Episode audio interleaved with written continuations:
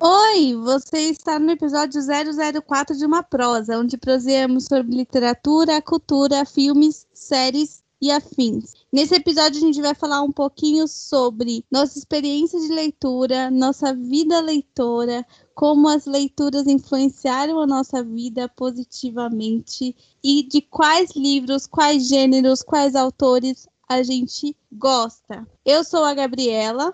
E eu sou a Tuane. E você está ouvindo uma prosa. Bom, miga, qual foi a sua primeira experiência como leitora? Então, minha primeira experiência como leitora, ou com a leitura, eu não lembro exatamente como foi. Eu sei, comecei a ler muito cedo, porque eu sou fruto de uma casa cheia de professores. Então, minha mãe trabalhava o dia inteiro na escola e os meus avós ficavam comigo, os meus avós também eram professores. E eu lembro que o meu avô tinha uma biblioteca enorme, então o escritório dele ficava numa outra parte da casa e era basicamente do tamanho da casa. era muito grande e tinha muitos livros em todas as paredes e parecia aqueles escritórios de vô de filme, sabe? Tipo, tudo de mogno e uma mesa gigante e livros empilhados, e era tipo isso. E eu comecei a ler bem cedo. E eu acho, acho que o escritório do meu avô era tipo meio que aquelas coisas de criança que você imagina que é um negócio muito maior do que é. Acho que se eu entrasse lá de novo não seria tão grande. Mas ele não existe mais o escritório, porque já foi reformado, coisas e tal. Mas eu acho que meio que foi a primeira. O primeiro tchan com livros que eu tive. Eu lembro do primeiro livro que eu li, e eu lembro de ler antes de lendo esse primeiro livro, eu lia, tentava ler as revistas Capricho da minha prima mais velha, que era super descolada. No quintal tinha eu, meu irmão, minha prima, que éramos crianças, e essa outra prima mais velha, que era adolescente. Então ela ia para show, ela levava coisa pra gente. Então ela era a garota descolada do quintal. e tudo que ela fazia, eu e a minha prima via assim, né? E ela lia essas revistas, eu queria ler essas revistas. Aí eu fingia que estava lendo só para me sentir bem, sendo que eu nem sabia ler ainda. Eu lembro também que um dia eu estava com uma amiga e a gente inventou de escrever cartas uma, uma para outra. E a gente também não sabia nem ler e escrever. E a gente via nos filmes uns rabiscos, assim, meio que imitava letra cursiva. E a gente escreveu carta uma para outra com essa letra que são ondas. E uma leu para outra. Então, antes de saber ler, eu fingia que eu lia. Porque eu achava super descolado, assim, quem lia e tal. Descolado quem lê. O, o meu pai lia, não com tanta frequência, assim, como o seu avô. Eu acho que na igreja também eu tive uma experiência de letramento literário grande, porque querendo ou não, eles incentivam a gente a ler e eles sempre estão num convívio de leitura e experiência de leitura conjunta. Então acho que isso também me influenciou muito. Aí quando eu estava no EMEI, quando eu li meu primeiro livro, a professora deixava a gente escolher alguns livros que ela levava. Nos últimos 10 minutos da aula, assim, antes de a gente sair, e eu peguei esse livro do Ziraldo, que é o nome de uma cor, eu acho que é Flix, e eu li esse livro inteiro. E não era gibi, assim, tipo Maurício de Souza, que eu já estava acostumada a ler partes. Uhum. Foi um livro inteiro e eu me senti muito orgulhosa de mim. E é uma história bem legal que eu guardo até hoje. Assim, esse momento é muito presente na minha memória. Sim, isso é muito legal. Eu nunca tinha percebido como a igreja às vezes influencia a nossa leitura como criança, porque a gente. Eu não sei se você cresceu na conservadora também, na presbiteriana. Sim. Então, assim, acho que na nossa igreja é muito comum, né? A gente crescer com os nossos pais lendo pra gente e ter uma cultura de leitura meio é, grande, assim. Acho que se for comparar com se a gente fosse crescer longe dessa, dessa comunidade, né? É, querendo ou uma... não, é um ambiente liter... é, que é, É um ambiente que lê e é um ambiente que incentiva as pessoas a ler. A lerem. É, exatamente, eu acho que isso influencia muito. Agora que eu pensei nisso, assim. Mas. É, mas assim, eu acho que a nossa leitura vai evoluindo, né? Então, desde o primeiro livro que eu li, que provavelmente foi super profunda, assim, tipo, sobre a Magali comendo melancia e tal, literatura finíssima. Acho que a gente vai evoluindo é, e encontrando outras leituras, né? Mas outra coisa que a gente também pode conversar é como que a leitura influenciou essa formação nossa também dentro da escola, o que a gente faz hoje, e o que, que você acha? Como que isso está dentro da sua vida? Nossa, tá muito. Por exemplo, você falou do, da igreja e do ambiente, né? Eu vou falar outra coisa que eu percebi agora, é como essas, esses autores brasileiros, o Ziraldo, o Maurício, ou o próprio Monteiro Lobato e as séries do Sítio do Pica-Pau Amarelo influenciam a criança a ler. Nós Sim. duas tivemos experiências com a turma da Mônica. Sim, com certeza. E o meu avô e o meu tio continuou depois que o meu avô faleceu com uma banca de jornal. Então, eu vivi em torno de revistas e uhum. gibis nesse sentido. Até a revista Recreio a gente lia sobre os dinossauros, eu achava muito legal. Porque o meu tio levava para a gente quando sobrava da banca de jornal. Então, esse ambiente, querendo ou não, quando ele prevalece na vivência e na criação de um, de um ser, de uma criança, uhum. ele influencia. Influencia e muito. esses autores eu tô falando isso porque a gente tem que começar a valorizar os autores nacionais e os autores infantis e a literatura infantil. Uhum, que é aí que né? sai, né? Aí que sai um leitor.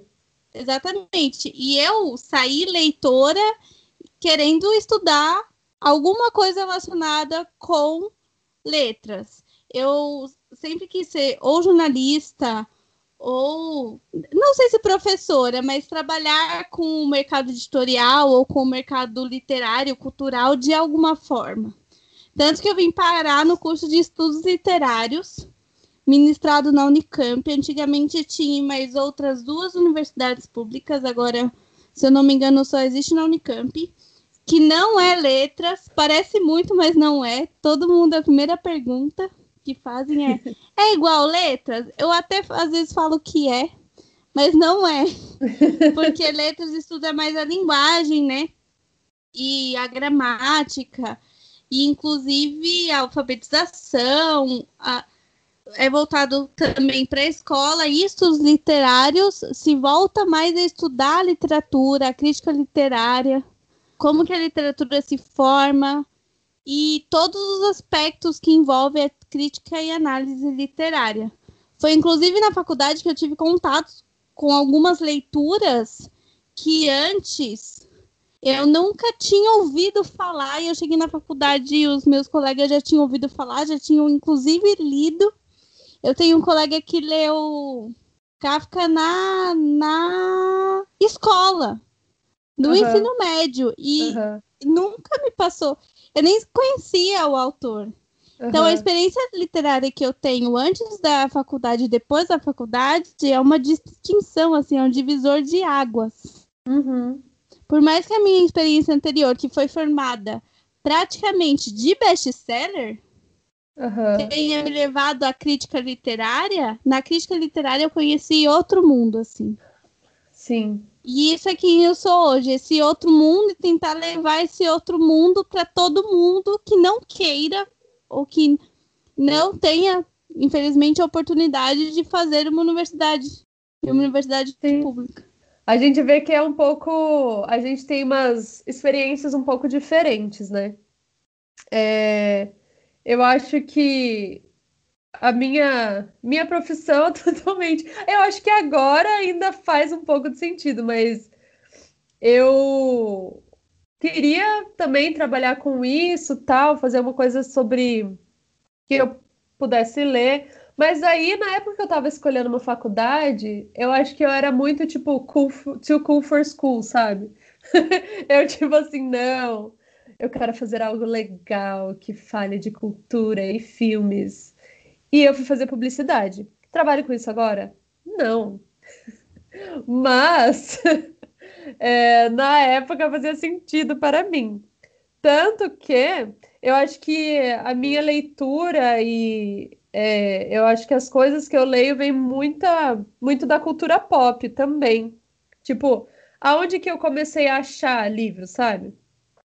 Claro que eu acho que começou assim, por influência da minha família, então vários autores, é, depois que eu meio que passei de uma idade assim, quando eu tava na, vai na pré-adolescência, a maioria dos autores eu descobri pela estante do meu avô mesmo. Então, por exemplo, eu ia lá, é, Orwell, essa de Queiroz, é, Kafka mesmo, que você falou, tipo, vários eu descobri na estante dele, ou porque ele me dava, ou porque eu ia lá e via.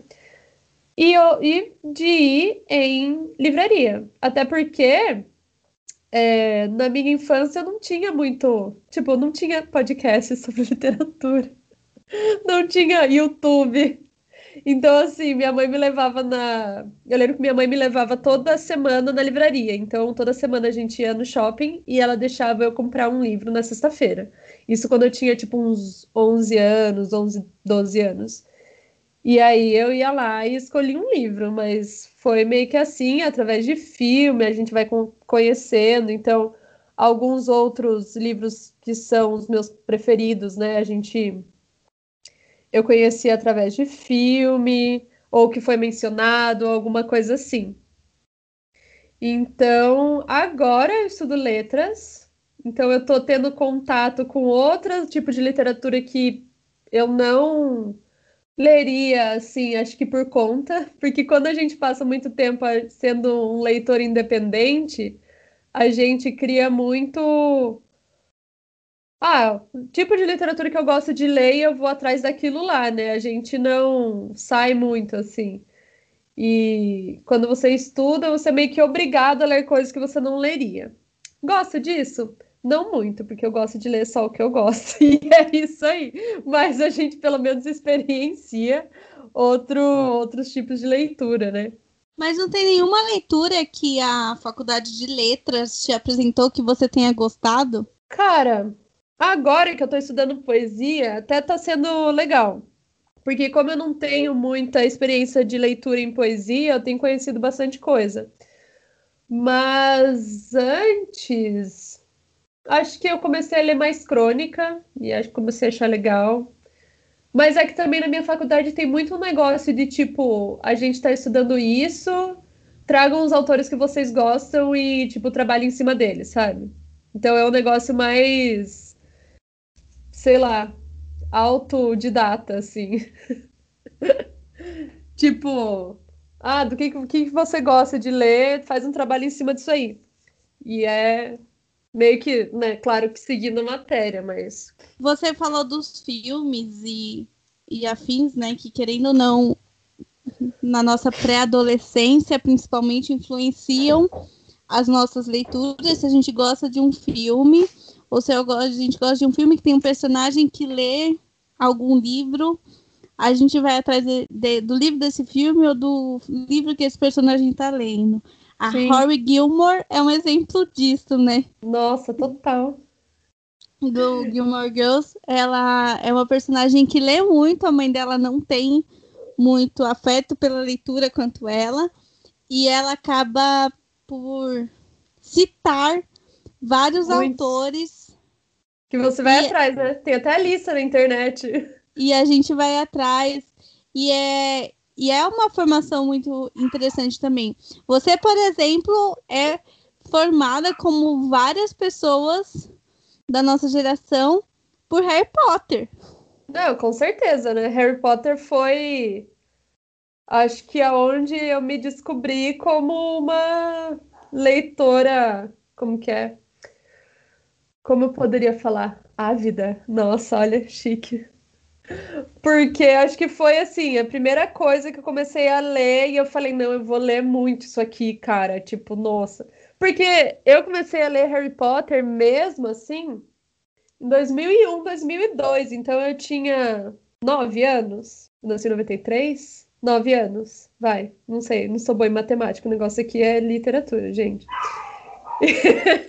então, assim, é, eu fui da parte da geração que cresceu com Harry Potter.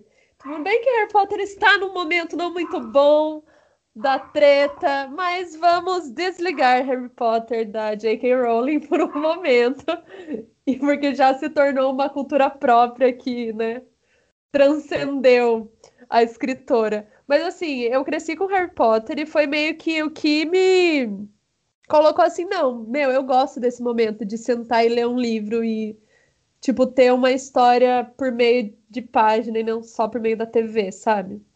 Então, acho que foi uma das coisas que me me marcou muito durante criança, quando eu era criança. Outra série, porque eu adoro ler uma série, não sei vocês, mas eu sou daquelas que eu gosto de livros assim. Ah, a gente curte um clássico, mas a gente curte uma série também, entendeu? Uns Jogos Vorazes, uma outra série tipo, vamos lá, Trono de Vidro. Adoro! a gente adora uma série. Outra série que eu li quando eu era criança e a minha mãe ficava possessa, porque eu comprei, eu ganhei um livro. Minha mãe falou: ah, leva esse aqui, acho que você vai gostar, beleza. Aí eu li em um dia, só que eu só podia comprar outro livro na outra semana. E eu ficava enchendo o saco da minha mãe a semana inteira. E ela ficava, vê se você demora um pouco mais para ler esse aqui. Que era A Mediadora, da Meg Cabot. Adorava, eu tinha, tipo, sei lá, uns 10 anos. Então também acho que foi essa coisa das séries, quando eu era criança, que me pegou, sabe, na leitura. E aí foi. Mas esse daí. lance de série, best-seller, formou muitos leitores. Demais. Se não fossem, às, às vezes, eu penso que se não fosse esses livros, é, nós teríamos menos leitores. Com certeza. Porque, não sei você, assim, mas assim, meu, quando você é mais novo, é difícil você ler uma literatura clássica, sabe? Tipo, você não vai ler, sei lá. Fala uma coisa aí que crianças leriam. Que Ninguém vai ler Odisseia. É, com certeza. Só se for adaptado, ilustrado da Cione. Tipo, é, aí a gente, beleza, a gente lê. Mas quando você é criança, você não vai ler um livro meio difícil de leitura, com aquela coisa, né? E para você ficar refletindo sobre a sociedade. Ninguém faz isso. Tanto que a gente distingue bem a leitura escolar. Quem entrou em contato com a leitura mais cedo sabe que distingue a leitura escolar da leitura de prazer. E a gente coloca que a leitura escolar não dá prazer. É, sim. Só que às vezes é porque a gente é muito novo para ter esse, tipo de leitura, eu penso assim. O Moacir Scler, no podcast para. Ai, Gente, eu esqueci o nome do podcast, mas eu retomo depois. Ele disse que ele acha que Machado de Assis, ele entrou em contato com Machado de Assis e ele era muito novo, ele estava no fundamental. Sim. Ah, a gente ele lê... falou, a minha experiência de leitor de Machado de Assis teria sido grandiosa se eu tivesse contato com o Machado mais velho. Uhum. É, porque você lê Dom Casmurro com 12 anos, você não, acho que você não vai ter um negócio para você ler aquilo e falar, nossa, da hora. Só se a criança teve uma experiência leitora de clássicos muito cedo, porque uhum. eu conheço pessoas que começaram a ler clássicos muito cedo, porque foi a primeira experiência dessa criança foi com clássico. Não é impossível, mas também não é algo comum. É, e de clássico também vai muito do que pega atenção, né? Porque eu, eu lembro que, tipo assim, me deram alguns clássicos para eu ler quando eu era criança que eu não, tipo, peguei. Nossa. Por exemplo, vai, ó, quando eu era criança, assim, não criança, né? Pré-adolescente, uns 12 anos, 11, eu lembro que minha mãe me deu o Velho Mar do Hemingway. E eu fiquei tipo, cara, o velho e o mar. tipo assim, eu quero ler sobre fantasmas, entendeu? Eu tava, tipo, lá, mona vibe de caçadores de fantasmas e goosebumps. E aí minha mãe me dá o velho mar? Não. E agora eu amo Hemingway, mas tipo assim, naquela época, é, não era um tipo de livro que me ia me chamar a atenção. Até porque eu sou uma leitura muito de vibe. Não sei se você é assim também. Não sei. Eu acho que no momento eu tô meio perdida. Porque assim, ó, gente, eu deixar eu, eu me corrigir, não foi o Clear, tá? Foi o Ratum, o Milton Ratum, que falou pro podcast da Publish News. Isso aí. Sobre, enfim, ele falou muitas coisas sobre ele como escritor, sobre ele como leitor, e é um podcast muito legal. É, mas voltando, como hoje tem a faculdade, tem monografia, que um dia eu vou terminar, espero. Tem, eu também tenho o Carel Literário, que é um, uma página no Instagram, e um canal no YouTube, e um, um blog, e também tem uma prosa. Então eu acabo me direcionando através desses projetos para minha leitura. Uhum. Tá bem difícil eu parar, pegar um livro que eu falo assim, não, esse eu quero ler, e se der, eu falo no Carel.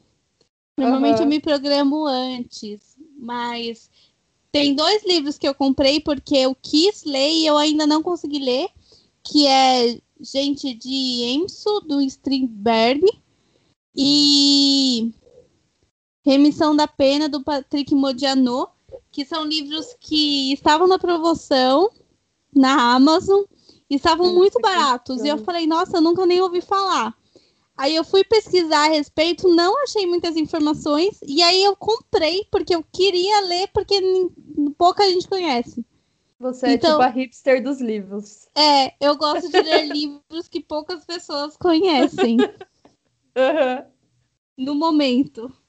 É, eu não, meu, tem que ser uma parada muito de vibe, assim. Às vezes eu. Se eu tenho essa coisa na minha cabeça que eu tenho que ler um livro, imediatamente eu não tenho vontade nenhuma de ler aquele livro, mesmo que, tipo, seja um negócio que talvez eu ia gostar. Agora, se tá na minha cabeça que eu tenho que ler pra alguma coisa, eu já fico, tipo, hum. aí eu vou ler outra coisa total diferente. Eu sou péssima nesse sentido. Então, eu acho que é bom que, tipo, a leitura é uma coisa muito mais, para mim, ligada a, a meio que prazer e, né, tipo, tempo livre e tal, do que ligada à profissão ou uma coisa mais profissional, assim. Porque eu acho que eu seria péssima se eu tivesse que ler por profissão. Porque. Não sei. É tipo cozinhar, minha mãe fica toda hora assim: Nossa, você cozinha tão bem, você devia vender as coisas que você faz. Eu, mãe, mas se virar trabalho eu já não vou gostar de fazer. Hum. O... Mas você falou que você ia em livraria, né? No começo da minha leitura, normalmente eu ganhava livros ou da banca do meu tio ou os meus pais, porque quando eles viram que eu gostei de ler, eles falaram, não, a gente tem que incentivar isso, né? Uhum. Se ela gosta, vamos ler com ela e vamos dar livro para ela ler. Aí os meus tios, meus avós, todo mundo me dava livro de presente. E isso é muito legal. eu sempre frequentei Outra coisa importante, porque 1% bibliotecária está falando mais alto. A minha experiência em bibliotecas escolares, desde o meu pré, o EMEI, o Fundi 1, Fundi 2, o ensino médio nem tanto, é, eu sempre tive experiências muito boas, tanto com o ambiente da biblioteca escolar, uhum. que era onde eu encontrava os meus próximos livros, eu li alguns clássicos que eu li, não foi comprado, não foi ganhado, foi de biblioteca. Uhum. E a partir da biblioteca escolar, eu passei a procurar bibliotecas fora do ambiente escolar também. Então, empréstimo de livros, até porque eu nunca tive muito dinheiro para ficar comprando todos os livros que eu queria. Sim. Sempre foram oportunidades para eu encontrar novas obras novas uhum. leituras. Eu, conver... eu lembro que eu conversava muito com a bibliotecária da, do, da minha quinta série, da escola em que eu estudei, e eu ficava o intervalo com ela, assim, conversando sobre que livro estava saindo mais. Que eu queria saber o que o povo estava lendo. Uhum. E, e, nessa escola era da quinta série até o terceiro ano do ensino médio. Então, tipo, uhum. tinha uma vasta é, procura de livros totalmente diferentes, porque eram idades totalmente diferentes. E era lá onde eu procurava os livros. Depois, no ensino médio, que eu comecei a trabalhar, e aí que eu comecei a, a frequentar sebos e livrarias, uhum. mais sebos que livrarias. Uhum. E era e aí era pela capa mesmo. Primeiro era capa, porque querendo ou não, não joguei o livro pela capa. Quando você tá numa biblioteca, é lombar, vira e é capa. isso aí. Você não tinha como pesquisar, né? Hoje em dia, às vezes eu vou na livraria e eu, nossa, legal esse livro, vou ver. Aí eu preciso na internet, vou ver no isso. Goodreads. E tipo, já vai ver tinha. se tem livro mais barato na é. internet. É. Bem isso aí. Mas é, a questão de biblioteca, o ambiente em que exista livros, não só online, para mim foi muito importante. E até Sim. hoje eu encontro muitas pérolas em sebos, em livrarias, que online, Sim. porque online as pessoas escolhem o que a gente vai ver, né? É, exatamente. Você tem que saber o que você quer procurar, ou o Google vai te dizer o que você quer. E é muito diferente, né? O tipo de leitura que você vai ter. E como você vai achar essas coisas? Na livraria, no sebo, na biblioteca. Exatamente. Eu acho Por que isso... a gente tem que salvar esses lugares. Tem que valorizar esses ambientes. Eu sei Mas que é como barato. que de Harry Potter você passou a gostar do Hemingway? Então, ó, eu não tenho a mínima ideia da onde, como que foi que chegou aí. Mas eu, eu acho que, na verdade, eu cheguei no Fitzgerald antes. Eu não lembro como, mas acho que alguma coisa, algum filme que eu assisti, é, alguma coisa assim, falou de Grande Gatsby. E aí eu falei, ah, beleza. Aí eu tava lá no meu sebo local de Curitiba, que eu sempre ia no mesmo sebo no centro, que aquele sebo é gigantesco. E eu comprei o Grande Gatsby e eu li, e eu achei sensacional. E eu, daí eu li todos os livros do Fitzgerald, até os não terminados. E aí eu acho que eu fiquei muito na vibe, porque eu acho que a vibe da época é muito legal, né? Então aí eu li. É Uh, como que é o nome? Paris é uma festa. Eu estava com o nome em inglês na cabeça. Do Hemingway. E aí eu comecei a ler Hemingway, porque para mim, tipo, também adoro. Adoro a vibe de todos os escritores dessa época, dos estadunidenses, porque a gente não pode falar americano, mas dos estadunidenses. É, eu curto essa vibe, mas eu nem sei de onde surgiu. É sempre assim, eu tipo vejo alguém mencionando em algum lugar e aí eu vou atrás. Essa época era muito assim, eu acho. Ou se eu via uma capa bonita no sebo, sabe? Uma capa antiga bonita, aí você ia atrás para ler. Mas Paris é uma festa e o Grand Gatsby do, do Fitzgerald é... e o Paris é uma festa do Hemingway, né? Colocando a diferença. Eu acho que são dois dos meus livros preferidos, assim, que marcou uma época da minha vida de eu meio que querer tudo ler todos os escritores dessa época, assim. Foi uma vibe. Foi uma vibe muito grande. E você, Gabi? Quais Como são no... os seus, é, nos seus escritores que você curte agora? Gente, agora, daqui a duas semanas, se me perguntar de novo, serão outros livros. sempre. É, porque, querendo a gente está sempre em contato. Tem livros que me marcaram, mas nem por isso são meus favoritos. Mesmo assim, estão no meu coração para sempre, assim. Mas eu considero os meus favoritos aqueles que eu quero que todos os meus amigos leiam. Sim, é. Eu, eu tenho essa assim, vibe também, tipo, você tem que ler. Você tem que ler, porque é muito bom e é uhum. demais, é o melhor. E assim, para mim, Ziraldo eu gosto muito do Flix. Uhum. Até hoje, foi meu primeiro livro, até hoje é um dos livros que eu mais gosto, porque eu acho que é literatura infantil e é tudo, mas é um livro recheado de significado que parece clássico. Por que, que eu digo que parece clássico? Porque as lições permanecem depois de muito tempo. Sim. Mas na faculdade eu entrei em contato de literatura infantil com um livro que até hoje é um dos meus favoritos, é Filomena Firmeza. Meu professor era formado em, é formado em filosofia, só que dá aula para literatura, para teoria literária. E esse livro é o livro para mim que significa todo um, um, uma literatura infantil, que eu divido minhas literaturas favoritas por, por gêneros, quase. Porque a criança é, é, tem uma visão de mundo, e aí quando ela entra na fantasia é outra visão de mundo. E sempre nesse livro tem. Ela tira o óculos e entra no mundo da fantasia. Ela coloca uhum. o óculos e vê a realidade e não gosta muito do que está acontecendo. Eita! Eu acho muito legal essa, esse movimento de personagens, mas depois que encontrei literatura de guerra na faculdade, eu nunca mais parei. Você curte um sangue, aquelas. Nem tanto. Eu acho que não só a literatura que fala do momento uhum. da guerra, mas que reflete a sociedade na Sim. guerra. Como a gente falou no primeiro episódio, no primeiro episódio. o, o Marcha de Radetzky é, para mim, compete muito, em primeiro lugar, com 100 anos de solidão, pelo aspecto sublime que as duas obras trazem.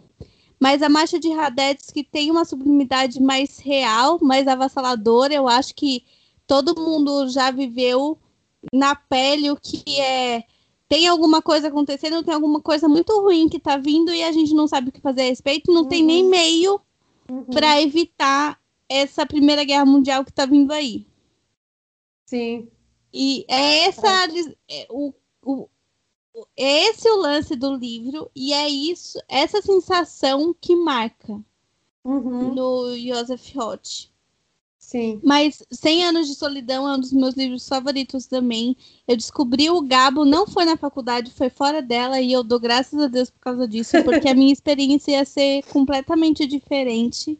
Uhum. E é uma das leituras mais gostosas que eu já fiz, foi do Gabo.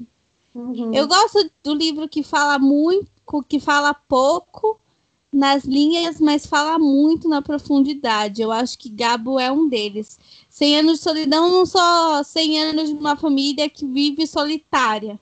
Tem por que ela vive solitária, o que ela busca para sair daquilo e tudo que ela representa e que todas as pessoas também podem passar. Sim. Mas Drummond também compete pelo primeiro lugar. Então eu tenho vários livros Você favoritos. Tem vários. Mas é, eu acho que livro favorito é uma coisa difícil, porque a gente tem uns livros favoritos que são porque eles são muito bons, a gente gosta muito. E, sei lá, tipo, a leitura é uma leitura que você fica, meu, Sensacional. E tem alguns livros preferidos que são muito afetivos, né?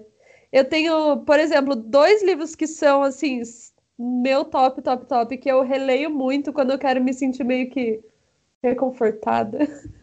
são muito afetivos. Por quê? Um é o Little Women, da Louisa May Alcott, que eu prefiro quando é traduzido para Adoráveis Mulheres, que era antes do filme. Agora estão lançando todos traduzidos como Mulherzinhas. É péssimo, eu acho péssimo ser traduzido para Mulherzinhas. É, mas enfim, esse livro é muito afetivo para mim, porque eu lembro quando eu era ah, eu... criança, assim, é... adolescente, não lembro exatamente com quantos anos, mas eu e minha mãe, a gente sempre gostava de ver filmes juntas. Filmes antigos que ela gostava. E aí, ela falou um dia, ah, vamos assistir esse filme aqui. E ela falou para eu assistir, era é, Adoráveis Mulheres, que era como era traduzido antes, que é, acho que, se eu não me engano, é dos anos 90, a que a gente viu, que eu vi com a minha mãe, porque a Kristen Dunst era pequena. E era com a Winona Ryder e a cara que faz o Batman. Ele era o Lauren. E eu lembro que a gente assistiu o filme e eu fui na livraria e eu comprei o livro. Eu não devia ser tão pequena, na verdade. Eu acho que eu tinha uns 15 anos, porque essa é a única cópia, que eu tenho e ela é em inglês. Então eu provavelmente já falava bem inglês na época, então não devia ser tão pequena. É... Mas aí eu li esse livro e para mim é um livro que me lembra muito da minha relação com minha mãe. Porque eu acho que é um livro muito de família, assim, né? Não sei quem já leu, quem viu o filme agora que saiu ano passado, que é sensacional. É, é uma coisa muito familiar, né? É um sentimento muito de conforto, assim, porque fala da família, da mãe com as filhas e das irmãs, como que elas crescem e tal. Então, para mim, é um dos meus livros preferidos. Vou dizer assim, nossa, é a melhor coisa que já foi escrita. É muito bom. Eu acho que na verdade é um clássico, mas é mais tipo afetivo. A mesma coisa com Orgulho e Preconceito. Eu lembro da minha amiga sempre porque tipo a minha amiga irmã, assim, que a gente cresceu junto, uma vez chegou para mim e falou: Meu, você tem que ler esse livro, vai mudar a sua vida. E ela pegou e me deu o livro de aniversário. E eu li e eu fiquei tipo, oh my god, Mr. Darcy. então, assim, acho que Orgulho e Preconceito é o livro que eu mais releio. Não sei, tá, Primeiro tá crush entre... literário. Primeiro crush. Não, ah, já teve muitos, né? Crush literário. Até chegar no Mr. Darcy, já teve vários. Mas, assim, é, é um dos livros que eu mais releio. E acho que é o que eu tenho, mais tenho também, porque eu tenho muitas edições dele. Porque por, acho que pelo, por ser um clássico, ele toda vez sai com uma capa mais bonita, então eu tenho que comprar. É igual o Grande Gatsby também, eu tenho vários, porque, meu, toda capa uma é mais bonita que a outra. Mas beleza. E é um livro também que eu releio sempre, e mais por esse sentimento afetivo, assim. E toda vez que alguém me pede uma indicação e a pessoa fala, ah, eu gosto de, tipo, livros de época ou de romance, alguma coisa assim, eu indico esses dois. Porque para mim é, tipo, awesome. Tipo, adoro. Elizabeth Bennet é meu spirit animal. Eu acho que eu gosto dos livros que tem alguma coisa. Tem um quê histórico real, sabe? Uhum. Eu acho que eu, eu não só na faculdade, antes da faculdade, eu sempre gostei de livros que eu podia refletir a respeito a partir da história da humanidade mesmo. Por isso que eu acho que eu gosto muito de literatura de guerra. Sim. Tem outras literaturas aí, eu vou citar brasileiros. É, o, o livro que o Tiago estuda no mestrado é A Menina Morta. É literatura nacional, mas não tem edição nova em português do Brasil, só tem em português de Portugal. É um livro que conta a história de uma menina que morreu. Ela morre no começo do livro, então não é spoiler. Uhum. A história não se trata sobre como ela morre ou sobre como essa menina, mas como, é, como o que, na verdade, essa menina representa para os escravos e o que ela representa para as pessoas que não são escravas. Ela era filha do senhor, né? Uhum. E a irmã dela não era tão amorosa, mas ela também não era criança. E os escravos sempre falam muito bem da menina morta, como se ela fosse assim, a salvadora deles. E na verdade, ninguém percebe que, na, que ela acaba por sustentar todo esse, esse sistema que escraviza as pessoas. Uhum. E é. que a, a irmã dela que acaba sendo a salvadora. E, e tem um, um quê meio mítico nesse romance. Eu acho assim, além de ser muito legal de ser lido, o romance é pleníssimo do ponto de vista qualitativo, sabe? Ele é uhum. bom, porque não são só, não são os meus livros favoritos não são necessariamente os melhores livros que eu li. Ah, sempre é. Sempre tem algum algum livro que você fala assim, meu, esse livro é sensacional. Mas tipo, beleza, aí você nunca mais fala dele na vida. Oh, o George Orwell é um. O 1984 é um dos melhores livros que eu li. Uhum. O. O, o, o Misericórdia, o retrato do. Dorian Gray. Do Dorian Gray é um dos melhores livros. Sensacional. Eu, eu quase trouxe para falar dele dos meus preferidos, mas eu fiquei tipo. Hum. tem alguns livros que você lê e fala assim, nossa, vai ser difícil fazer uma leitura como essa. Aham, uhum. não, com certeza. Eu tava até pensando isso quando eu fui ver, né, os livros para falar, assim. Porque tem alguns livros que você fica, cara, que sensacional, mas não tecnicamente que ele vai entrar nos seus preferidos, né? Um deles que eu tava vendo é o Americana, da Chimamanda. Meu, para mim foi um dos melhores livros que eu li. Eu acho esse livro sensacional. Mas você fica assim, beleza. Só que parece que os nossos livros preferidos, eu acho que tem muito uma ligação, acho com a nossa identidade, né? É não só, não é só uma leitura é, que é boa, que é um livro bom, que é um livro que marcou. mas tem muito a ver com a nossa identidade como pessoa. Tipo, eu não sei, é muito, é bem. É eu cito doido. vários. O Mundo se Despedaça também é um dos melhores livros que eu li do Shino Ashibi. Eu já gostava do Ashibi poeta. Eu acho que ele, como poeta. É, é que assim, eu aprendi muito da cultura dele através uhum. da poesia e traduzindo algumas poesias dele. Sim. Ah, nossa, tem alguns livros que, que não tem como falar assim, esse livro não é bom. Sim. Ou que esse livro não, não foi necessário para minha experiência. Não, com certeza. Com certeza. A maioria deles são, né? A maioria deles são. Mas nem Mas por isso eles são nossos favoritos. Tem uns que eu me sinto na obrigação de falar. O Herman Hesse é um dos melhores autores que eu li, nem por isso. Assim, Siddhartha.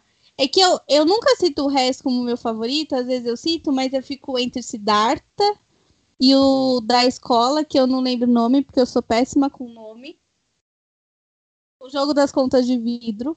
Porque uhum. tem o, aquele que de sublimidade ensina muito o jogo das contas uhum. de vidro sobre o orientalismo, como que funciona essa cultura dentro da cultura ocidental também, alemã, uhum. né? No caso. Mas é um livro muito bom, muito. E eu nunca sei se Siddhartha o, o jogo é um dos meus favoritos, porque Demian também é muito bom. Então eu deixo na categoria de autores favoritos. Autor... É, bem isso. Você coloca tipo autores preferidos e deixa lá. tipo porque é mesmo. muito livro para citar. O Milton Ratum, gente, Aproveita que ele tá vivo para fazer um monte de pergunta para ele no Insta, no Face, em live, porque o cara é muito bom. Mas tem alguns livros também que eu acho que a gente gosta pela vibe. Eu sou, como eu falei, eu sou uma leitura muito de vibe. Então, tem dois livros que eu falo assim, meu, são as melhores, sei lá, pedaços de literatura que já foram escritos no mundo. Não sei. Porém, adoro a vibe. Um é do Nick Hornby, Alta Fidelidade. Cara, esse livro eu já li várias vezes. Porque, tipo, eu sou muito. Eu gosto muito de cultura pop. Então, esse livro ele fala muito de música e filme e tal. E uma das citações, acho que. Tem um filme. Se bem que o filme. Não, mas o filme é bom, o filme é legal. É... Um negócio que fala muito assim é tipo, como que as coisas que a gente gosta fazem parte da nossa personalidade. Isso faz muito. É... Fala muito no filme que isso faz parte de quem a gente é. Tipo, são coisas que importam. Então, tipo, o que você gosta de assistir, o que você gosta de ler, o que você gosta de ouvir, é, meio que fazem quem você é. Você ser quem você é. E essa é uma ideia que é muito tipo eu, eu acho. Eu acho que se a pessoa me fala assim, ah, me fala um pouco de você, eu acho que eu não consigo falar de mim separada das coisas que eu gosto, sabe? Eu acho que faz uma parte muito grande, assim. E eu gosto da vibe desse livro, e ele é um dos meus preferidos. Eu já li várias vezes e eu indico para todo mundo. By the way, saiu uma série, Alta Fidelidade mesmo, que é com a. Como que é o nome dela? Uh, esqueci o nome dela. Cara, eu gosto dela. Que sacanagem. Nossa, eu esqueci o nome dela e eu esqueci o nome do pai dela, que é famoso. Mas enfim. Lenny Kravitz. Beleza. Zoe Kravitz. É com ela. E a série é muito boa. Sensacional. Era para ter renovado, aí não renovaram. E todo mundo ficou muito de cara que não renovaram. Mas enfim. Tem a série que é muito boa, tem o filme que, se eu não me engano, é dos anos 80, e tem o livro, que eu indico para todo mundo que gosta de música e cultura pop, porque é sensacional. Outro livro que eu gosto de dar vibe é o História Secreta da Dona Tart, que eu sempre falo para você ler, Toda hora. Todo mundo, eu falo para todo mundo, cara, lê esse livro. É muito da hora. Porque é toda aquela vibe, tipo, faculdade americana, assassinatos. Pessoas que estudam clássicos gregos e querem fazer um bacanal e matar todo mundo. É mó da hora, entendeu? Só para incentivar, eu li clássicos gregos muito bons também. True, verdade. A greve do sexo é um do, uma das melhores histórias que eu já li na minha vida. Cara, eu tenho que ler mais gregos. Porque todas as vezes que eu leio, eu acho super legal, mas eu esqueço que eles existem até, sei lá, alguém me falar, lê tal coisa. E tem, nossa, tem histórias muito legais, muito legais mesmo. Eu, eu gosto muito de estudar mitologia. Sim, é de muito legal. romano, eu não me lembro de um livro que tenha me impressionado tanto. Uh, não lembro. Mas Na verdade, eu nem tem- lembro se escreve do sexo grego-romano. Ah, é, tem Mas- essa coisa, né? A gente meio que não separa os dois. Mas são leituras é, bem rápidas, às vezes, bem Sim. Aliás, teatro, gente, o Alto da Compadecida é fantástico. É, é muito bom mesmo, mesmo. O Pagador de Promessas também é um dos livros e é um dos teatros mais engraçados que você vai encontrar na sua vida. Eu lembro que ele na época da escola. Conta a história de um, um rapaz que fez uma promessa para uma santa, só que na é, onde que ele estava para fazer promessa não tinha igreja católica. Aí ela, ele fez para santa, só que o nome da santa no espiritismo. E aí quando ele foi pagar a promessa que ele fez na igreja católica, o padre não quis deixar ele entrar, porque ele fez a promessa para santa espírita. Só que a santa é o mesmo, muda só o nome. E aí é um auê no vilarejo. Ele anda muito para chegar na cidade em que ele falou que ia pagar a promessa. Chamam a polícia. Fecham a igreja, ninguém quer deixar ele entrar. Tem um povo que fala assim: deixa o moço entrar, ele só quer pagar a promessa dele. O padre fala: não, não vou deixar. E é mó fuzuê que reflete muito uma cultura. Uhum. E é muito legal, é muito divertido. É isso que é o povo brasileiro. É muito bom. Mas é muito, cara, é muito isso aí. E eu acho que é isso, né? Eu acho que a gente falou um, um pouquinho sobre a nossa experiência literária. O que você está lendo, Tuane? O que eu estou lendo no momento. Eu estou lendo dois livros. Olha só. Eu estou lendo o Graveyard Book do Neil Gaiman, porque eu comprei muito barato na Amazon. Aí eu falei, vou ler. Aí eu fiquei umas horas no hospital e quase terminei ele. Aí eu tenho que terminar. E tá sendo muito legal. É uma- um livro infantil. Eu acho que ele é. Vai, tipo, meio. Ó, aqui tá dizendo para 10, de 10 anos acima. Mas é um livro muito legal, assim. Fala bastante coisa legal. E eu também estou lendo The Pop War, que é um livro mais tipo fantasia, guerra e essas coisas. Mas ainda estou no começo deles, tá legal. Vamos ver. Eu tô relendo o Grande Gatsby. O, meu, eu tenho que reler o Grande Gatsby porque eu comprei uma edição sensacional. Vem com pôster. Adoro quando vem com pôster. Ah, da. Ah, Sofágica. Isso! Sensacional.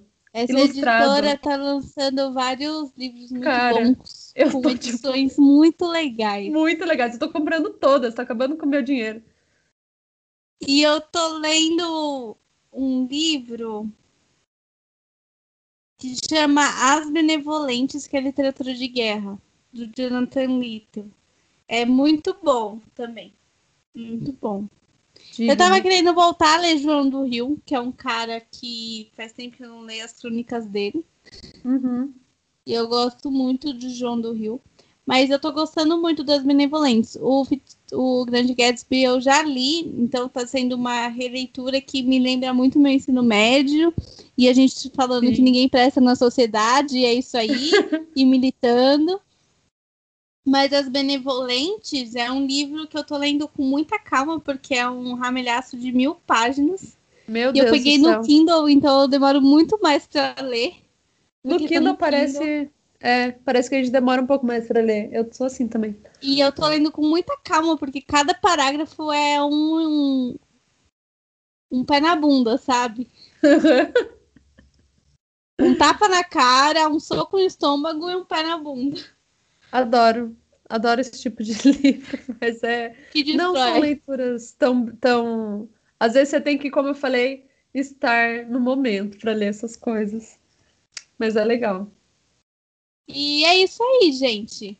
E é isso aí. O negócio é que a gente também tem conteúdo no Instagram e no Twitter, no arroba umaprosacast e a gente quer saber o que vocês estão lendo e quais são os livros preferidos de vocês, porque a gente falou os nossos e quem quiser falar, a gente pode ter uma discussão aí sobre os nossos livros preferidos e como eles mudam a nossa vida e fazem parte da nossa personalidade de muitos jeitos, não é mesmo? É isso aí, gente. Tchus! Bye!